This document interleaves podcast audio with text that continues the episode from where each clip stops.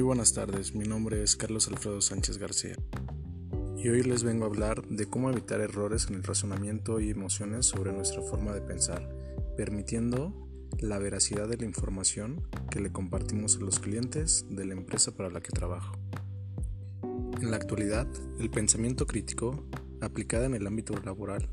nos ayudará a auxiliar las barreras que se pueden llegar a originar en la organización,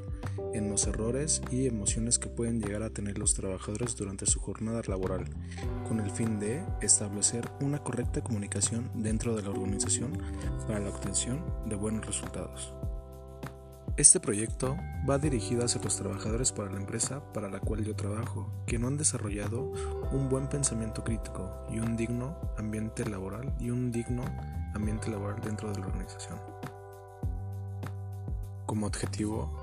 se tiende a escuchar las necesidades de los trabajadores, ya que hoy en día, dentro de las habilidades de un buen pensador crítico, está el identificar las debilidades o errores en el análisis de la información, resolver problemas y generar soluciones progresistas, con el fin de conseguir los mejores rendimientos y el cumplimiento de las metas que tienen establecidas las organizaciones.